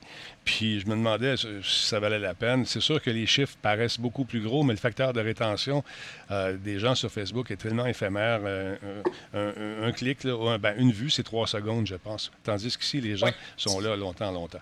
Alors, donc, Facebook, c'est pas fait pour regarder longtemps. C'est plate, là, mais de la façon qu'ils l'ont créé, c'est pas fait pour ça. C'est fait. Puis techniquement, là, quand tu fais un live, c'est commode juste pour dire à ton monde, je suis là parce que quand tu es en live, ça apparaît sur le dessus du feed de tout le monde. Aussitôt que tu es live, ça prend le dessus de peu importe ce qui existe, peu importe ce qui suivent. Ben, en fait, il faut qu'ils suivent. Mais euh, au final, après ça, c'est tes drives ailleurs parce qu'ils resteront pas d'une façon ou d'une autre. C'est un peu weird. Ils ont créé une mécanique qui est supposée être rapide, puis ils veulent que les gens restent. Mais non, la mécanique, c'est pas ça. C'est une mécanique de consommation timeline infinie, puis tu ça attire ton attention sur à peu près tout, tout le temps. Dès que tu commences à regarder un live sur Facebook, ou même je mettrais Twitter dans ce, dans ce bag-là aussi, ah, regarder un live sur Twitter, c'est éphémère. Exact. Puis parlant, parlant de Twitter, Bruno, j'ai ma petite question par rapport au thread, comme tu disais tantôt. Euh, j'ai beaucoup, je suis beaucoup de journalistes, puis évidemment, selon la nouvelle ou selon ce qu'ils font, des fois, ils font beaucoup de choses en direct, donc j'ai beaucoup de, accès à beaucoup de threads, mais c'est impossible de les extraire. Est-ce que le fameux Twitter Blue avec son mode pour les, euh, ces, listes-là, est-ce que ça permet de les exporter puis de pouvoir, bref, les traiter de façon beaucoup plus claire que là, présentement, que c'est impossible à part de les regarder là-dedans? pour le moment, ça ne permet pas d'exporter, sauf que c'est drôle que tu poses la question parce que j'ai. Euh, soyons conscients que le Twitter Blue est seulement accessible à l'heure actuelle sur iOS. Donc, si vous avez euh, Twitter sur Android ou euh, si vous allez sur Twitter sur le web, ça ne fonctionne pas. Même si vous êtes, si vous êtes abonné, ça fonctionne juste dans, dans l'environnement Apple. Donc, c'est pas possible de les exporter, c'est pas possible de les imprimer, sauf que c'est possible de faire des captures d'écran. Et là, ça devient intéressant. Parce que si on regarde de 4, euh, 5 tweets sur un même sujet, bien, la, mise en, la mise en page est vraiment intéressante. Alors, ça fait quelque chose d'intéressant. Puis si c'est plus long, bien, évidemment, ça fait deux captures. Je ne ferai pas la, multiplication. Mais euh, ça peut arriver visuellement à quelque chose de bien plus intéressant à regarder, à intégrer à des présentations que euh, ce qu'on peut faire avec, à l'heure actuelle. Là, avec ton abonnement, tu peux-tu modifier tes tweets une fois qu'ils sont postés? Ou 30 secondes. Non, ben, c'est ça. Il y a un 30 secondes où on peut les rattraper. Mais euh, euh, je te dirais que les. Je l'utilise peut-être. Moi, je publie environ une vingtaine de tweets euh, par jour. Des fois, ça va jusqu'à 40. mais sur une vingtaine par jour, il y en a peut-être. C'est peut-être trois ou quatre fois que je vais l'utiliser juste pour revenir, pour faire une correction, pour peut-être changer un mot parce que ça peut porter à confusion. Et donc, ça sert dans ce sens-là. Mais il faut vraiment être un, super utilisateur pour l'utiliser parce que si vous tweetez une fois par, euh, par euh, aux deux jours, là, vous avez le temps de penser à votre publication. Exactement. c'est ça. Euh, Jardin, puisqu'on te voit, on va parler un peu de, cette opération spéciale, l'opération Ironside, euh, qui a eu lieu avec. écoute, ils ont, été brillants. Ils ont été brillants, les, les, de fins limiers qui ont fait une fausse application qui ont attrapé bien du monde. Hein, ben oui, euh, c'est notre ami Pascal qui m'a envoyé ça, puis je trouvais ça intéressant. C'est sûr que je n'irai pas autant dans le technique que lui l'aurait fait, mais l'opération en tant que telle est assez, est assez fascinante. Plusieurs euh, agences fédérales euh, ont ont fait, en fait, ont participé à cette euh, opération-là. Ils ont tous des, noms différents, puis il fallait absolument que je trouvais ça autant drôle que cool. J'aimerais ça travailler dans une opération comme ça. Euh, les Australiens ont appelé ça Operation Ironside. Mm Europa l'ont appelé ça Operation Greenlight. Et FBI ont appelé ça Operation Trojan Shield. Fait toute une opération à travers le monde qui, finalement, a pour vrai, attrapé plus de 800 personnes. C'est, ben, plus 800 arrestations. Est-ce qu'ils sont encore arrêtés? C'est pas clair, mais en bout de ligne, c'est une, opération vraiment d'envergure. Et ce qui est fascinant, c'est de la façon que ça s'est passé. C'est-à-dire qu'à euh, une certaine époque, il y avait un, une espèce de j'oublie le nom, je, l'avais tantôt, là, mais vous savez, des messageries euh, cryptées. Là, bon, euh, Anon.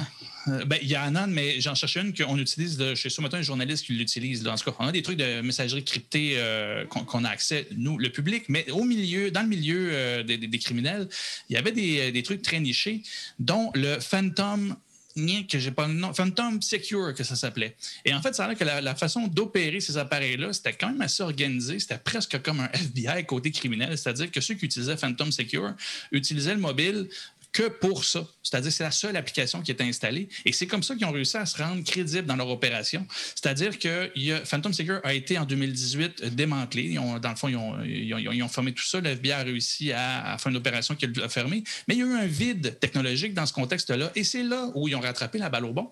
Et ils ont créé ce qui s'appelle Anom.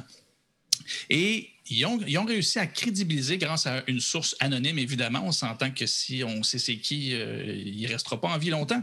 Euh, mais c'est lui qui, après ça, a repris le même modus operandi et a commencé à distribuer l'application Anom euh, avec les appareils et tout ça dans, les, dans le milieu criminel. Et écoute, c'est une opération qui a duré trois ans.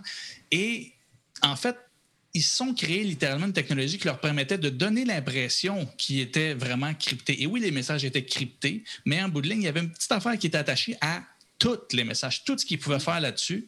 Il y avait une petite affaire qui était attachée qui permettait au FBI, au, euh, à l'Australie et tout ça, de pouvoir accéder à 100 de leur communication. Fait que ça va très bien pour construire un dossier. C'est facile, oui. je, pense que tu parlais de, Signal tantôt, ça se peut-tu? Oui, c'est ça, Signal. Merci beaucoup. Ben, c'est comme un Signal, mais là, c'est plus juste, tu n'installes pas, pas ça sur ton téléphone. Il y avait vraiment des téléphones à part pour utiliser ça. Fait qu'on s'entend que l'opération, ils n'ont pas donné les détails, comment ils ont réussi à infiltrer, mais ça a dû juste ça prendre du temps parce que c'était pas juste une petite application qui s'installait euh, entre le, déjeuner et le dessert. Fait que non, c'était assez, assez important. Et en bout de ligne, c'est ça, c'est que ça, en, au bout de trois ans, ils ont, ils ont fait des arrestations dernièrement, puis j'ai les dernières informations euh, autour de ce que ça grille. Ils ont permis d'arrêter 224 délinquants sur 526 chefs d'accusation juste en Australie. La police a saisi plus de 25 véhicules de luxe, 8 tonnes de cocaïne, 22 tonnes de cannabis et de résine de cannabis, 250 armes à feu et plus de 48 millions de dollars en différentes devises et en crypto-monnaie dans 18 pays. Fait qu'on s'entend, c'est une grosse affaire et stratégiquement, je trouve ça intéressant parce que au lieu de vouloir toujours entrer, vous savez, la FBI veut toujours les Christie backdoors sur tous les appareils puis sur toutes les. Euh, mm-hmm. Puis là, en faisant cette opération-là, c'est comme si la stratégie c'était peu importe ce que vous allez utiliser, vous ne saurez pas à quel point qu'on est dedans. Puis ça, pour vrai, c'est plate à dire, mais on s'entend. J'ai une vie qui fait en sorte que je trouve ça, bon, c'est pas si grave, mais euh, c'est assez fascinant de, voir à quel point ils ont réussi à intégrer et implanter cette application-là quand il y avait le 100% du contrôle et une vision complète de ce qui se passait. Pour vrai, je pense qu'il y a beaucoup de, Je pense qu'ils vont, pour vrai, là, moi, je vous dis, surveiller les éleveurs de pigeons, il y a de quoi qui va revenir, c'est sûr. c'est ça, ou tu vois un gars avec des drapeaux sur un building qui fait un signal à quelqu'un d'autre, ça s'appelle du sémaphore. Peut-être que ça va être ça. Mais écoute, là, ils laissent courir le bruit qui sont partout maintenant. Ils sont sur le dark web aussi. Ils sont. Euh, alors, c'est ça. Mais c'est intéressant de voir que si les gens se sont fait berner, malheureusement ou heureusement. ça dépend de quel bord de la clôture tu trouves. c'est sûr que du point de vue du public, c'est un peu dommage parce qu'on se dit tout le temps, bon, c'est toujours euh, aussi nous là-dedans qui n'auront il y a toujours pas une peur, mais on est toujours surveillé. On n'échappe pas à ça. Mm-hmm. Mais c'est quand même intéressant de voir cette stratégie-là, d'essayer de, de, dire, vous, vous ne pourrez pas contrôler là où on, va, être. Vous avez vu à quel point on a réussi à intégrer votre milieu. Bien sûr. Euh, quelque chose, je veux juste rajouter qu'il y avait un angle canadien, cette histoire-là. Oui. Et euh, parce qu'il y a une composante hein, du groupe qui a été démasqué euh, qui était canadienne. D'ailleurs, sur les photos qu'on voit des saisies, il y a beaucoup de dollars canadiens dans des grosses valises. Mais ce qui est dommage dans cette histoire-là, c'est que la, GRC, donc le RCMP canadien, a pas commenté du tout. Euh, le, le, FBI a commenté, la, la, les forces policières en Australie, en Nouvelle-Zélande, euh, en Europe euh, ont commenté, mais je ne sais pas s'ils si se gardent une conférence de presse ultérieurement. Là, on le voit là, sur l'image, la valise pleine d'argent, c'est des dollars canadiens. Mm -hmm. donc, je ne sais pas s'ils conservent cette information-là parce qu'ils sont en train de faire d'autres enquêtes et ils ne veulent pas lever le voile. C'est de l'humilité. Ah. c'est ça. Ils, ils ont fait une petite conférence qui ont dit sorry. Non. non mais je trouve que c'est vrai. Le, le, point que tu amènes, Jean-François, et euh, dans une entrevue que je faisais avec euh, le, le, le, fameux réalisateur de. de euh, québécois, là, le bureau d'enquête, euh, qui me disait qu'il a parlé, euh, qui a fait l'excellent documentaire sur Huawei et qui me disait, et c'est vrai, que euh, tout ce qui est service d'information, service de renseignement, euh, les agences de, sûreté canadiennes, les officiels qui sont rattachés au gouvernement, tous ces gens-là, contrairement aux autres pays ailleurs dans le monde, sont très discrètes et tiennent pas à parler et veulent pas rendre. Ils veulent toujours rester en dessous du radar, contrairement à tous leurs euh, collègues à travers la planète. Alors, c'est encore un bel exemple parce qu'on peut être sûr qu'il n'y a pas juste euh, la GRC qui a travaillé là-dessus. Probablement que l'armée de spécialistes du gouvernement canadien qui travaillent euh, au service euh, de défense canadien électronique ouais. a dû participer à cette. Je pense qu'il y, en a, il y en a qui ont besoin du prestige pour leur financement aussi, à quelque part. Exactement. Quand le, vient le moment de renouveler les budgets, il faut faire des bons coups habituellement. dire, euh, hey, on a fait une descente, on a pogné 15 000 kilos. Oh, wow, hey, j'ai besoin de monde l'année prochaine. Puis, puis, je te dirais qu'au Canada, contrairement aux États-Unis ou en Australie, je ne peux pas parler, je n'ai pas vu l'Europe euh, se, se, prononcer là-dessus, là, mais euh, c'est deux, deux pays qui misent beaucoup sur ce qu'on appelle l'approche punitive. Ouais. C'est-à-dire que les gens vont en dedans, on va les punir, c'est des pas fins, ils vont sortir, ils vont être fins, puis ils vont être guéris. On s'entend, là, je suis très cynique, puis c'est ça. Mais le, mais le Canada a une approche beaucoup plus progressiste et c'est une approche qui se veut, euh, c'est-à-dire euh, beaucoup plus construire sur, pour, je ne parle pas autant de réhabilitation que de dire, ben le c'est pas parce qu'on a une prise que tout s'arrête là, on flash ça, puis yes, les méchants sont pognés. Non, non, ça continue tout le temps. Puis c'est une culture qui est beaucoup plus axée sur un travail constant que de vouloir flasher puis de dire gardez les pas fins, on vous montre l'exemple, puis vous ne ferez plus rien. Ce qui n'est pas vrai, parce que en termes de criminologie, ben, il se trouve que ceux qui font des, beaucoup de crimes, c'est souvent du monde qui se disent ah, Je ne me ferai pas pogner. Fait que même si tu essaies de leur dire qu'ils vont se faire pogner, ils ne te croient pas, ils le font pareil. Fait que c'est là où ce que le Canada, beaucoup plus, euh, beaucoup plus tranquille, ce qui ne veut pas dire qu'il ne se passe rien, mais vous n'entendez moins parler. Ça, il y a des pays tiers qui, eux, interviennent, ils ne le disent pas, ils ne font pas d'opération de prestige non plus. Ils monitorent quand même. On va parler du Mossad ou des, des, du nouveau KGB russe ils ne posent pas de questions. Ils n'ont pas d'opération de prestige, mais il y a quelqu'un qui disparaît dans la nuit, c'est parce qu'il dit des choses euh, qu'il ne devait pas sur Internet. ça ne fait pas les nouvelles parce que personne ne le sait. Ils n'ont pas eu le temps. Et puis, dans, dans les valises, ce n'est pas nécessairement des dollars canadiens qu'on va mettre. On va peut-être se départir euh, de certains trucs qui sont peut-être gênants pour certaines enquêtes. Attendez un petit peu, j'essaie de faire de quoi ici, je me fais disparaître, et voilà. Messieurs, je regarde le, la grosse horloge sur le mur et je me rends compte que je dois changer mes piles. Non, mais sérieusement, euh, c'est le temps d'y aller. c'est le temps d'y aller. Merci les gars d'avoir été là encore une fois ce soir. C'est super, euh, super cool. Encore une fois, un excellent show. Merci de vos connaissances et d'abreuver, justement, d'étancher la soif, ma soif de connaissances, Giga. ça fait plaisir d'être, dans ce cas de ça, ta soif.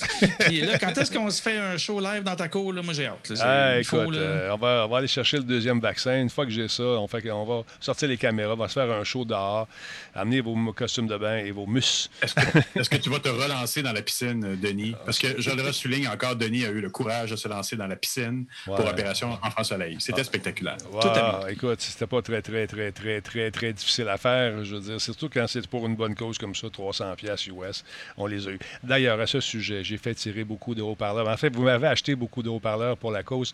On va attendre d'avoir notre deuxième dose, puis on sera quelque chose, tout le monde, à quelque part dans un parc. On va pouvoir se voir et je ferai la distribution de vos cadeaux. N'ayez crainte, j'ai aisé ici, ça ira pas nulle part, votre nom est dessus, puis on va vous donner ça. Alors voilà, c'est réglé. Messieurs, je vous souhaite de passer une excellente soirée. Jordan Réveil. Yeah, moi, j'entends d'écrire au chat. Je dis, ben, tout le monde, je vous aime, je vous le dis. Et voilà. Salut, les gars. Attention à vous autres. Bruno, salutations à ta douce. Même chose pour vous, monsieur Jean-François. Attention à vous. Puis on va se parler du UX, euh, de, de, quoi vous, de, quoi vous, savez euh, très prochainement. N'ayez crainte. Je vous embrasse sur la joue droite de votre cœur. Passez une belle soirée, tout le monde. Je pèse sur le piton et je vous dis, hey, C'est la Grande Talbot, ça? Madame Brandine. Hey, go!